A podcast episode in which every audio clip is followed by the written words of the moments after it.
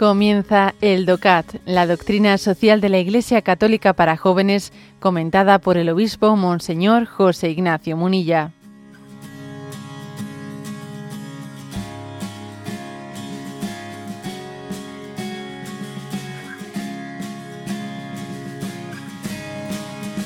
Punto 189.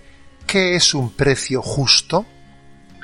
Se puede decir que un precio justo es aquel que se acuerda en una negociación libre en consideración de la oferta y la demanda. Aun así, son muchos los factores que pueden distorsionar este acuerdo. Engaños, carencias de información, monopolios de vendedores o compradores, situaciones de emergencia de los socios, etc.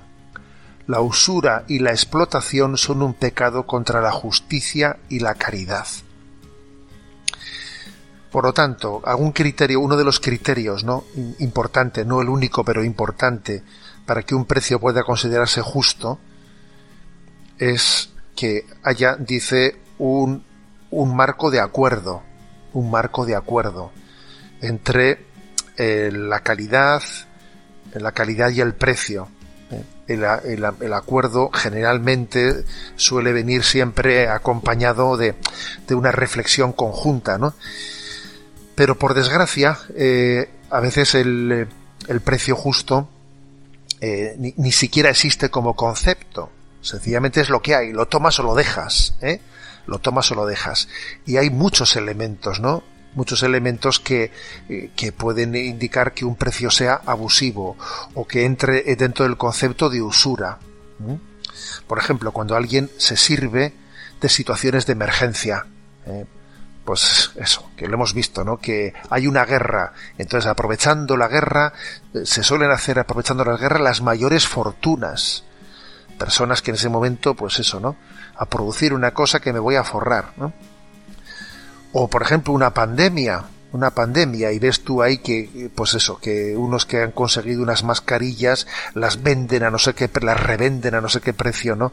Pues es una usura, obviamente. Eso no es un precio justo, es un pecado de usura. ¿eh? contra la justicia y contra la caridad, ¿no? El tema de los monopolios, obviamente el tema de los monopolios, o sea, el que no puede haber una justa competencia. Si no existe una justa competencia, es muy fácil que uno caiga en la tentación de ser usurero. Es que el precio justo Claro que es verdad que lo tenemos que tomar por razones éticas, no por razones morales, pero también el hecho de que yo tenga competencia me ayudará a no caer ¿eh? en tentaciones. Tendré que ajustar mi precio, el precio que yo pongo a las cosas porque hay competencia, ¿no?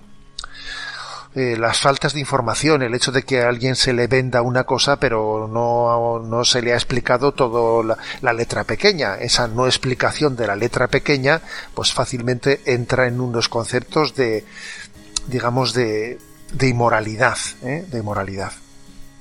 Como digo, ¿eh? garantiza mucho eh, pues el hecho de que haya un acuerdo. Supongo que a muchos de vosotros os será conocido la existencia de la red de tiendas llamadas de, de comercio justo. ¿eh? Es una red de tiendas que tiene este nombre, comercio justo, ¿no? No es exactamente precio justo, sino co comercio justo. Bueno, eh, tienen, como digo, por objeto mejorar el acceso al mercado de los productores más desfavorecidos, cambiando las reglas vigentes de comercio ¿no? internacional. Y los artículos del comercio justo llegan hasta el consumidor a través de una serie de cadenas de establecimientos comerciales y de tiendas en online, cuya característica suele ser la de que han renunciado voluntariamente a parte de sus márgenes para que le quede mayor beneficio al productor. ¿eh? Así se llaman las tiendas de comercio justo. Comenzaron allí en el año 1669 en Holanda y en Alemania, Suiza, los países así del, norte de Europa, y a España llegaron en el año 1990. No es que existan muchas tiendas, creo, creo recordar que en España hay unas 80 tiendas ¿no? de comercio justo, y el volumen de venta que tengan, pues seguro que será pequeñísimo, por no decir eh, simbólico. Pero, aunque sea simbólico, eh, creo que, que hacen un bien al conjunto de la sociedad, y es que caigamos en cuenta de que a veces eh, pues no existe la suficiente sensibilidad en el comercio para garantizar un precio justo.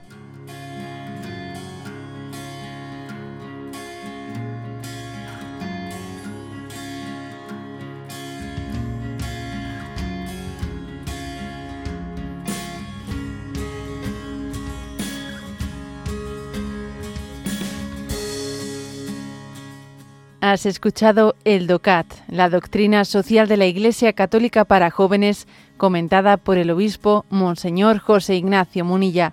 Encuentra todos los audios en radiomaria.es.